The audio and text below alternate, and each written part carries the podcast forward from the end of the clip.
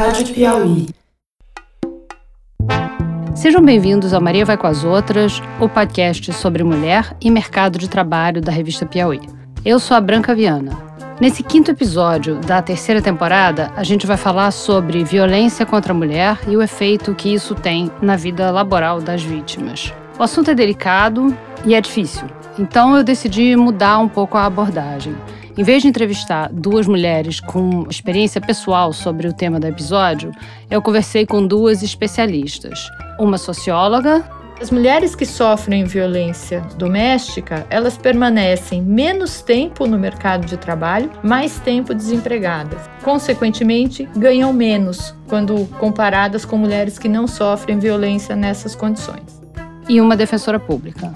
Uma das perguntas que eu fiz para ela na retórica do julgamento é: a senhoras imaginem se fosse uma mãe drogada que matasse o filho em casa e o pai estivesse trabalhando. Ah, pobre do pai está trabalhando para prover o sustento da família. Jamais iriam responsabilizar esse pai por algo que a mãe drogada fez em casa. Mesmo assim, eu acho que eu preciso avisar que na segunda entrevista a gente fala sobre um caso específico muito triste de violência contra uma mulher e o filho dela. Se você tem dificuldade com o assunto, se esse é um assunto que você acha que pode ser um gatilho para você, então pula esse episódio e volta pro Maria daqui a 15 dias no episódio 6. Mas, se você se interessa pela questão da violência doméstica e quer saber mais, vem com a gente porque vai valer a pena.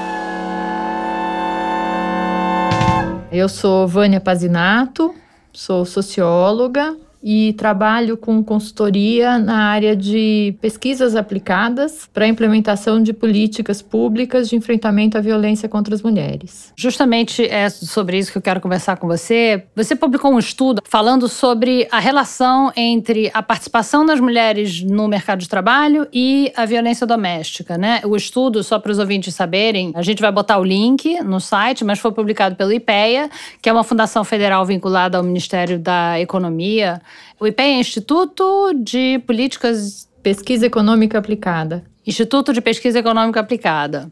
É, então, eu queria começar te fazendo algumas perguntas sobre esse estudo, porque, pelo que eu entendi, para explicar a persistência da violência contra a mulher, que, como a gente sabe, continua a aumentar, vocês, nesse estudo, vocês contrastam as teorias feministas de gênero e de patriarcado com teorias baseadas em modelos econômicos, né?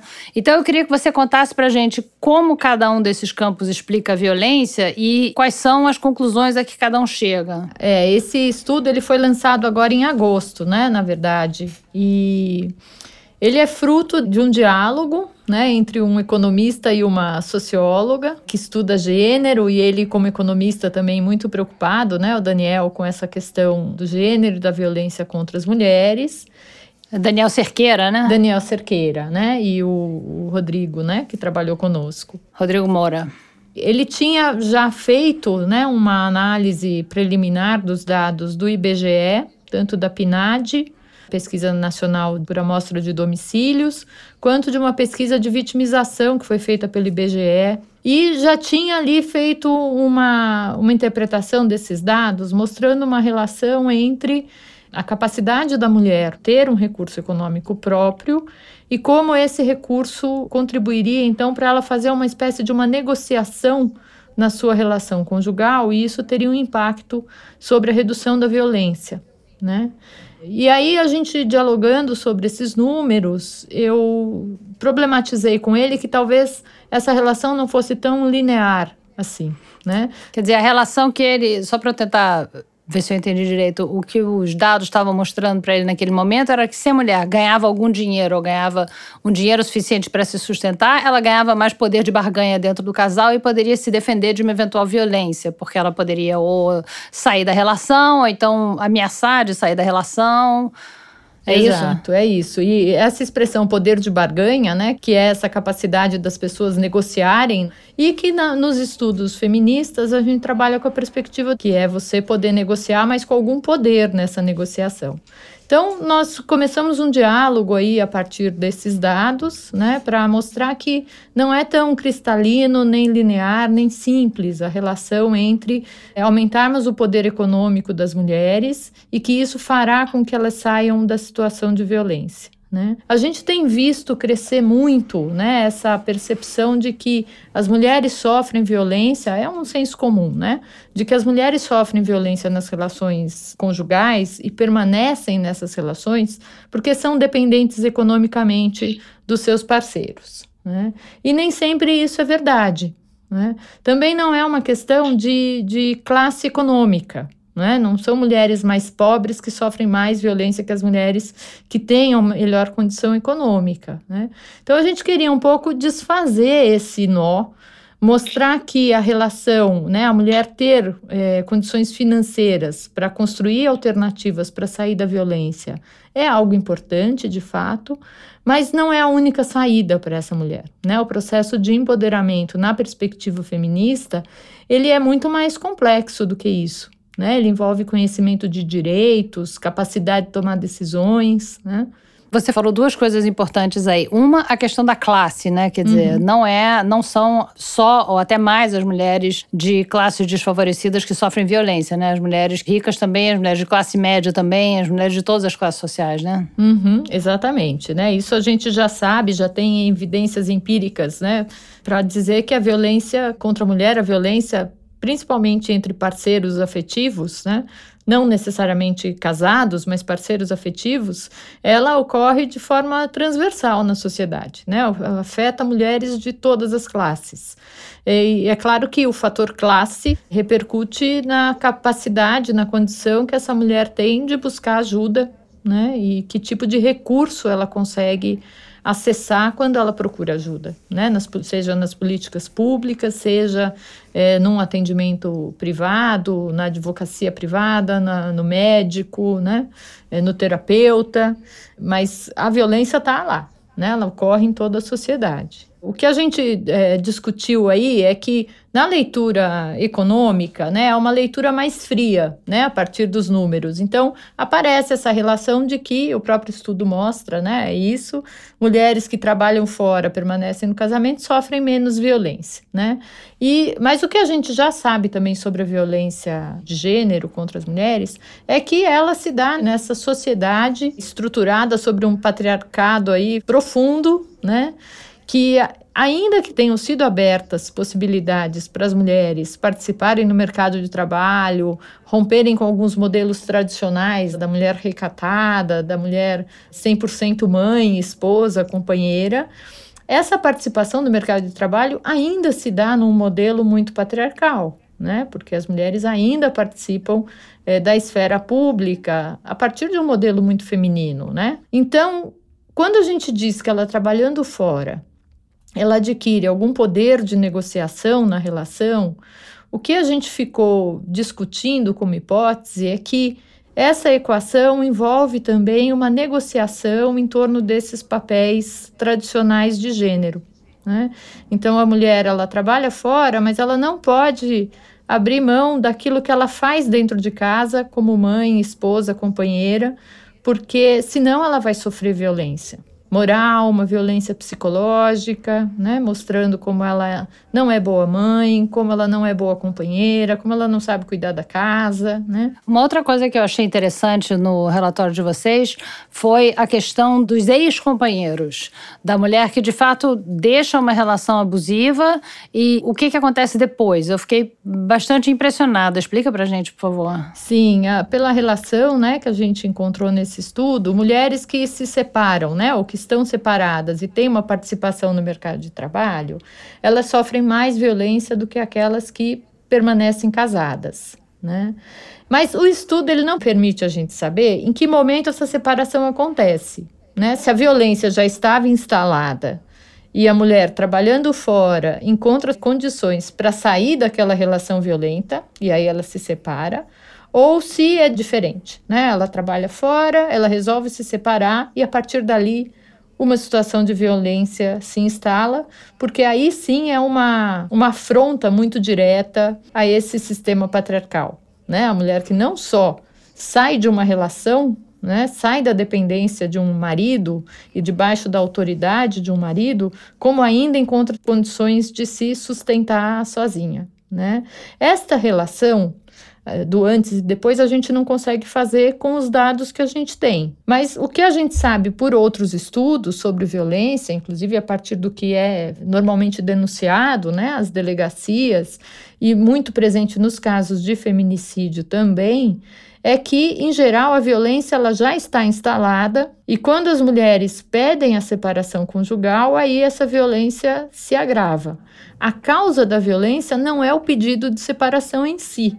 É, esta é, a, digamos, a, a justificativa social que a gente encontra para a violência contra a mulher, né? a justificativa mais imediata. Né? Ele matou porque ela quis se separar, ele matou porque ele não suportaria viver sem ela, né? Ou não suportaria vê-la com outro homem, então matou. Né? Como não ia suportar viver sem, então matou que é para viver sem de uma vez. Essa não é a causa, né? A causa é a desigualdade de gênero, estrutural, de novo, numa sociedade patriarcal que diz que mulheres são submissas aos homens, que homens têm poder de vida e de morte sobre as mulheres, sobre o seu comportamento, seu desejo, sua realização. Esta é a causa original. A violência contra as mulheres, qual é o efeito que ela tem na vida laboral delas? Mulher que sofre violência, o que, que acontece com ela no trabalho? Tem uma outra pesquisa que se dedica mais a esse impacto né, da, da violência doméstica na vida profissional das mulheres, que é um estudo feito pela Universidade Federal do Ceará, em parceria com o Instituto Maria da Penha. E o que tem demonstrado nessa pesquisa é que a violência doméstica ela traz um impacto importante sobre a saúde física e a saúde mental das mulheres. Isso repercute tanto na, na ausência do trabalho, então dias de trabalho que são perdidos, né? As mulheres não podem trabalhar porque estão machucadas, né? Às vezes estão é, com hematoma, sentem vergonha de ir para o trabalho, então faltam no trabalho. É, impacta na produtividade, né? Porque a mulher que está sofrendo violência, ela tem menos capacidade de concentração, mas impacta sobretudo sobre produtividade, né? Isso gera um custo né? um custo econômico importante para a sociedade, para as empresas, enfim. E gera também aí um, um outro impacto para a mulher, que é na sua, justamente na sua fragilização econômica. Né? O que o estudo mostra é que as mulheres que sofrem violência doméstica, elas permanecem menos tempo no mercado de trabalho, menos tempo trabalhando, mais tempo desempregadas e, consequentemente, ganham menos quando comparadas com mulheres que não sofrem violência nessas condições. Né? Então, este é o impacto na vida laboral das mulheres. Né? O outro impacto é aquele que já está previsto na própria Lei Maria da Penha, que é a violência patrimonial que as mulheres sofrem no contexto doméstico e familiar quando trabalham, né? que tem a ver com é, ter que dar a parte ou a totalidade do dinheiro que ganham para o companheiro, né, que muitas vezes é o abusador, que fica com todo o dinheiro dela para usar na casa ou para usar para ele, né? Essa também é uma parte daquela negociação que a gente não consegue ver no nosso estudo, quando a gente diz que isso minimiza a violência, mas minimiza porque é o homem que continua controlando o recurso econômico dentro da família, né?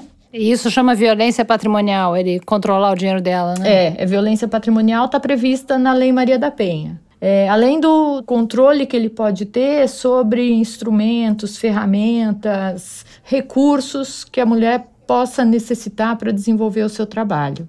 Então, o homem também pode ter controle sobre isso, pode inclusive limitar o acesso dela a esses bens, algumas vezes destruir os bens, né, para que ela não possa trabalhar.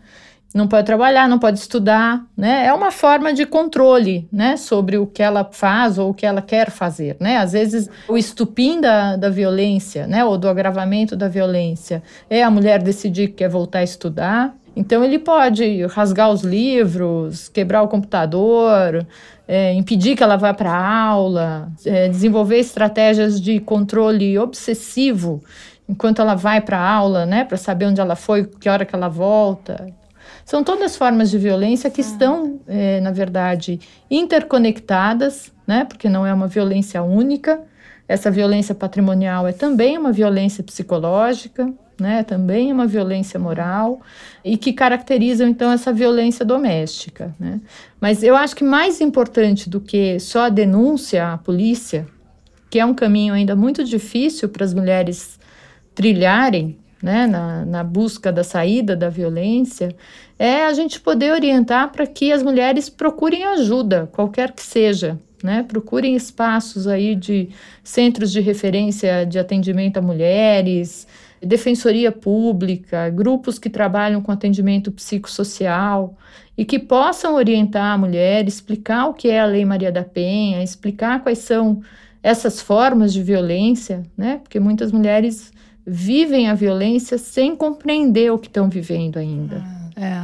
A Lei Maria da Penha, você acha que teve, teve algum efeito e, e qual foi?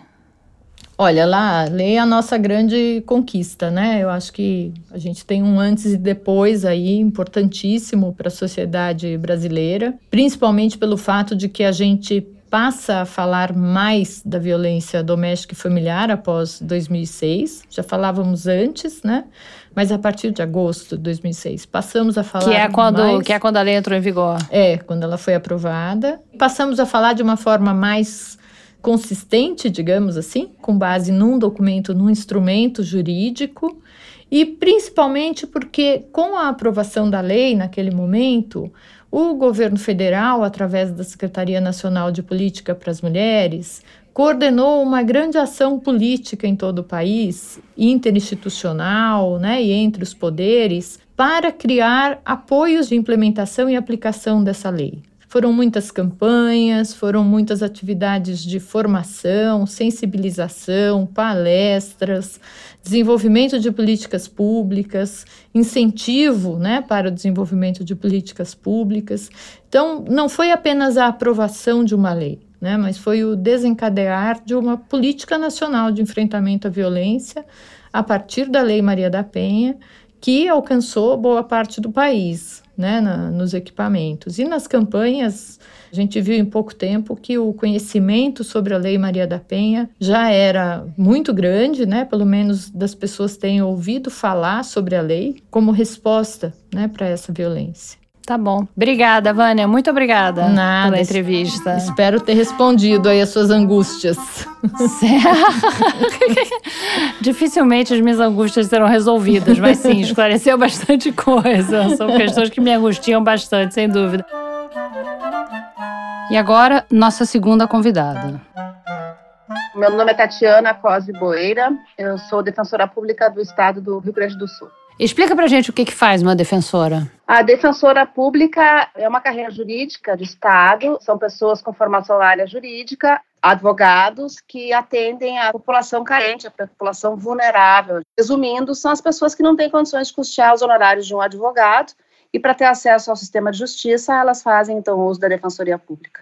E você, como defensora, você pode escolher os casos que você vai trabalhar? Você pode recusar um réu, por exemplo, ou, ou, não? Não, não, não. As hipóteses de você não atender uma pessoa são só as hipóteses de impedimentos mesmo, legais, por exemplo, ah, uma pessoa com quem eu tenha parentesco ou inimizade, que seja credor ou devedor, as hipóteses previstas em lei de impedimento. Fora isso, a pessoa procura a defensoria e ela, ela tem que ser atendida. A gente fala aqui sobre mulher e mercado de trabalho de um modo geral, né? E a gente quis falar com você por causa de um caso específico da Tatiane da Silva Santos. Esse caso me chamou a atenção especificamente por causa disso, porque ela foi e você me corrige se eu estiver errada, mas ela foi condenada a 22 anos de cadeia por homicídio qualificado por omissão do companheiro dela que matou o filho dos dois, mas ela não estava nem em casa, ela estava trabalhando. Explica pra gente o que, que é isso. O que, que é homicídio qualificado por omissão? Como é que a pessoa pode ser culpada por um crime se a pessoa não estava nem lá?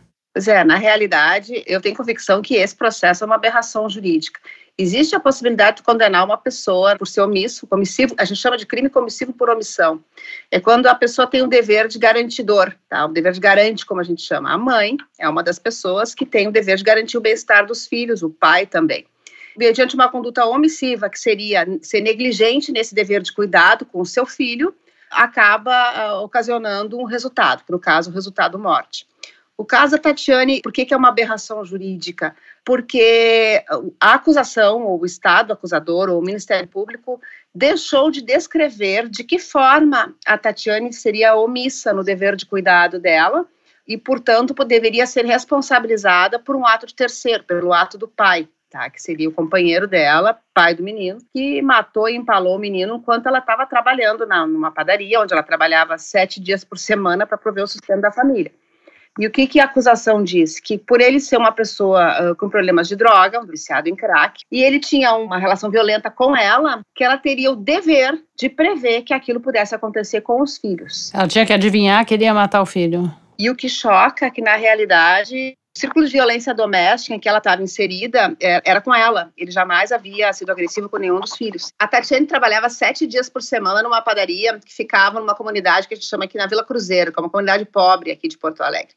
E nessa padaria, ela era muito. Uh, as pessoas gostavam muito dela, porque ela é uma pessoa extremamente simpática. O patrão gostava muito dela. E ela vendia as folgas, o dia de folga dela, tá? Por isso que ela trabalhava sete dias por semana, para ganhar um pouco mais e parte desse dinheirinho extra que ela ganhava, ela destinava para uma menina para cuidar das crianças. Porque ele estava envolvido com o tráfico, então ele não ficava em casa. Aí parece que a história é de que chegou no momento que eles estavam tão apertados de grana, tão sem dinheiro, que ele teria dito para ela: não, ao invés de tu gastar esse dinheiro com essa menina, que seria uma vizinha, que ficava ali por, por 20, 30 reais, ela ficava cuidando das crianças enquanto a Tati trabalhava. Deixa esse dinheiro em casa que eu fico com as crianças. E foi num domingo que ela saiu para trabalhar. Quando ela voltou, ele tinha ele tinha empalado o menino, e o menino estava deitadinho na cama. Ela foi perceber os ferimentos um tempo depois só. E levou ele para socorro, né? E acabou morrendo, ele acabou morrendo no hospital. Então a Tati tinha, ela era a provedora da família. Ela era a pessoa que trabalhava, que trabalhava sete dias por semana para prover o sustento dos três filhos e dele também, né? Por um tempo ele era um bom marido, até que ele começou a se envolver com droga, começou, até por conta, acho que, do, do, do vício, ele começou a trabalhar para o tráfico, começou a ficar violento. E muito enciumado dela. E batia nela sistematicamente, ela fazia registros, ela ia para o juizado de violência doméstica, eh, faziam aquela coisa, ah, quem sabe, ele pediu uma outra oportunidade, aí ela voltava, duas vezes ela se refugiou num lar de mulheres que chama Viva Maria, aqui, que são lá de mulheres que são vítimas de violência doméstica, ficou lá refugiada, ela fugia dele. Quer dizer, no juizado diziam para ela, não, volta, dá uma segunda chance? Exatamente, havia aquela ideia de que ele podia melhorar, que ele estava arrependido.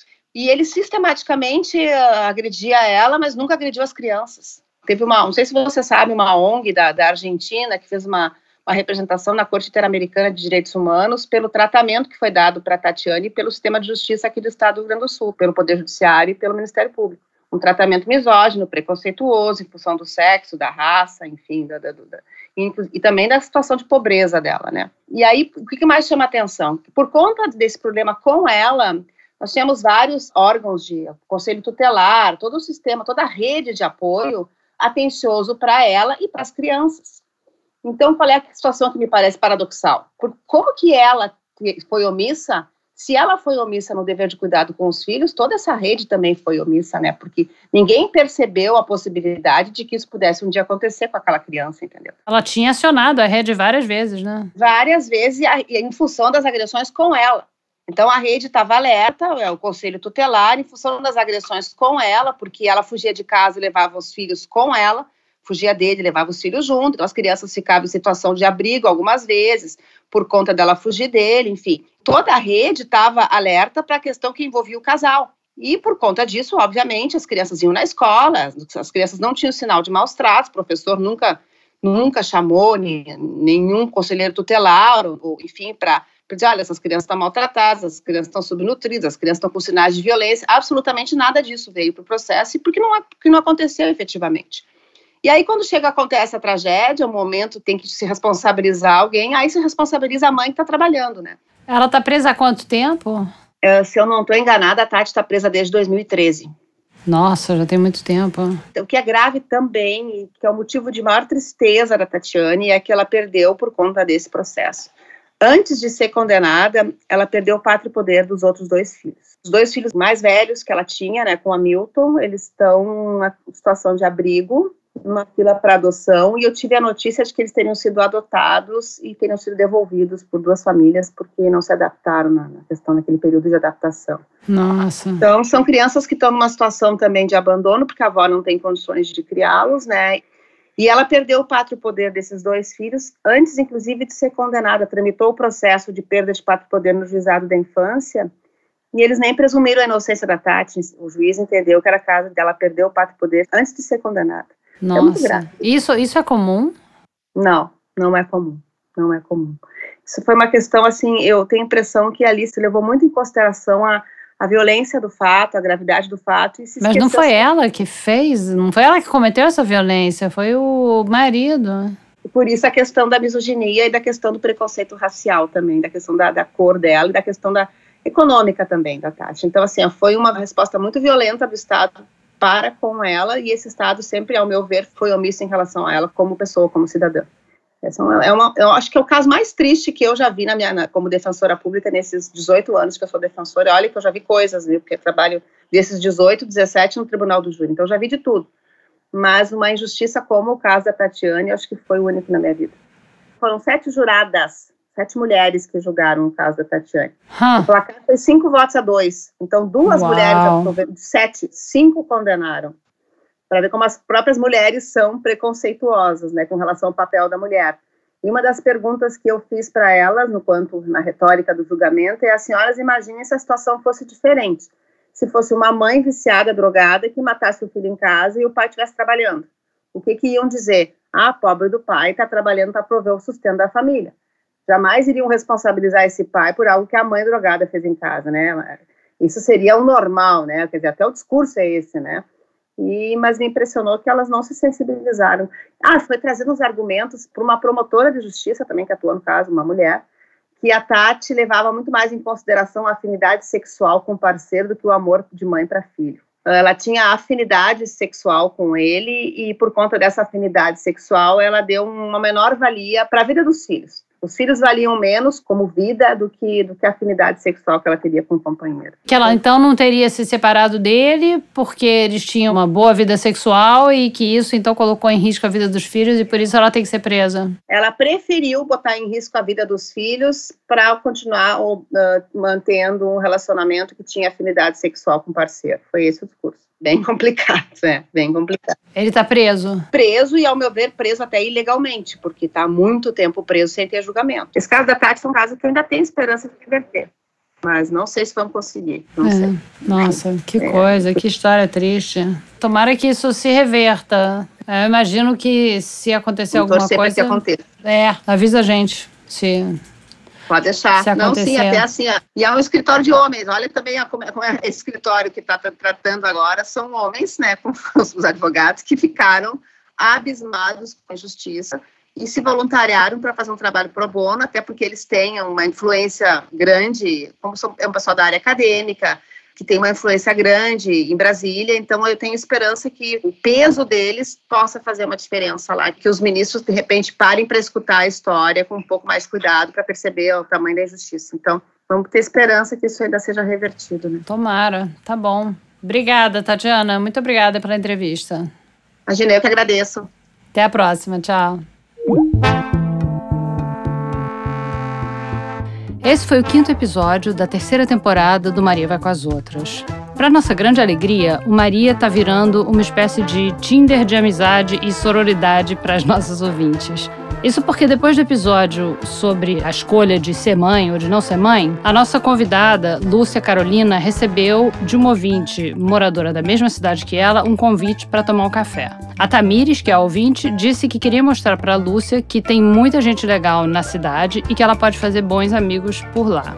E aí, na semana passada, uma entrevistada do quarto episódio, lá da primeira temporada do Maria, também foi convidada para um café por duas ouvintes diferentes que não se conhecem, mas moram em Londres, feito ela. No episódio, que se chama Profissão Família, a Letícia Nascimento conta sobre como foi se mudar para a Inglaterra por causa de uma transferência do trabalho do marido dela e, de uma hora para outra, virar mãe e dona de casa sem poder trabalhar. Sendo assim, eu peço para Lúcia para Letícia e para as simpáticas ouvintes que convidaram elas para tomar café, que nos mandem fotos dos seus encontros, que postem essas fotos no grupo do Maria no Facebook ou então no nosso Twitter ou no Instagram. Todos os dois são MVCO Podcast. Se preferirem, também pode mandar um e-mail para mariavaicoasotras@revistapiauí.com.br. E eu aproveito para lembrar que se você gosta do programa e quer que ele continue, a melhor maneira de nos apoiar é assinando a revista Piauí, que é quem nos permite fazer esse podcast. O Maria Vai com as Outras é uma produção da Rádio Novelo para a revista Piauí. Nossa diretora é a Paula Scarpim, a produção é da Mari Faria, a edição é da Mari Romano, que também recriou a nossa música tema. A distribuição digital é da Kellen Moraes e quem cuida das nossas redes sociais é a Ana Beatriz Ribeiro. A finalização é do João Jabassi e nós gravamos no Estúdio Rastro com o Dani Di. Obrigada e até daqui a duas semanas.